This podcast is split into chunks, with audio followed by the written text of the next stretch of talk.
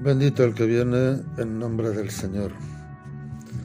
El Papa Francisco ha convocado un año santo dedicado a la figura de San José, que es el protagonista de esta lectura del Evangelio de San Mateo que acabamos de proclamar y de escuchar.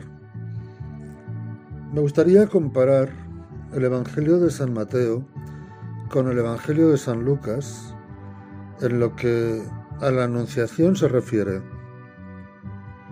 San Lucas recoge o expresa, digamos, la anunciación del ángel Gabriel a María, cuando aquí en San Mateo eso no se ve y sin embargo sale la anunciación del ángel a José en sueños.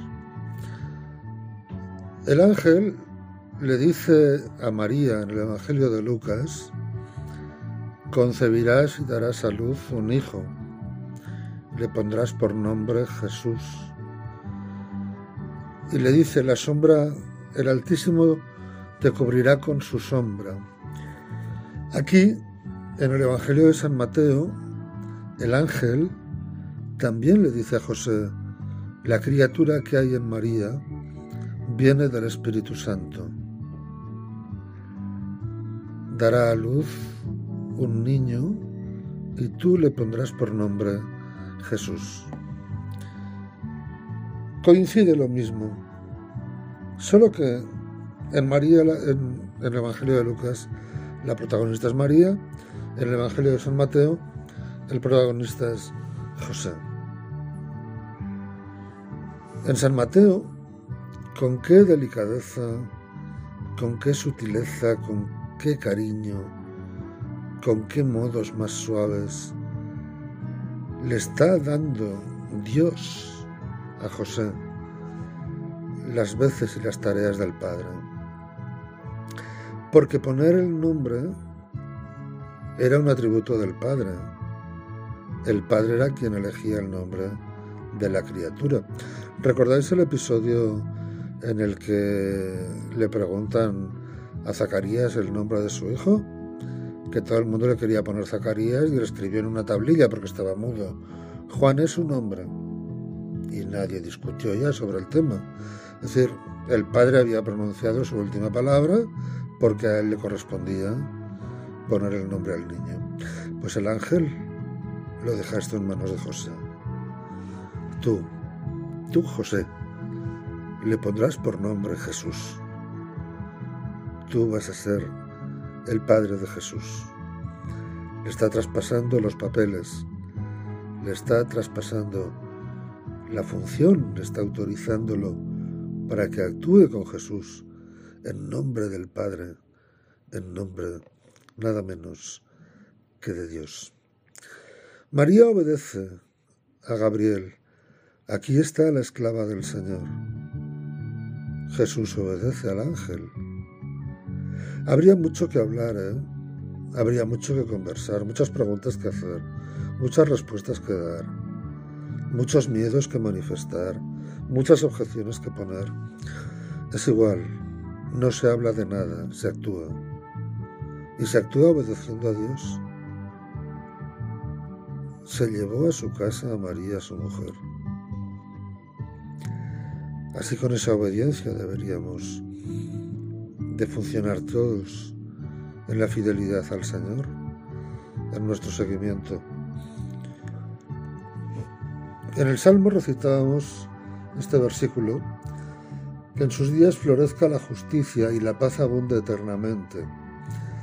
Y en la lectura del profeta Jeremías decíamos, le pondrán este nombre, el Señor nuestra justicia.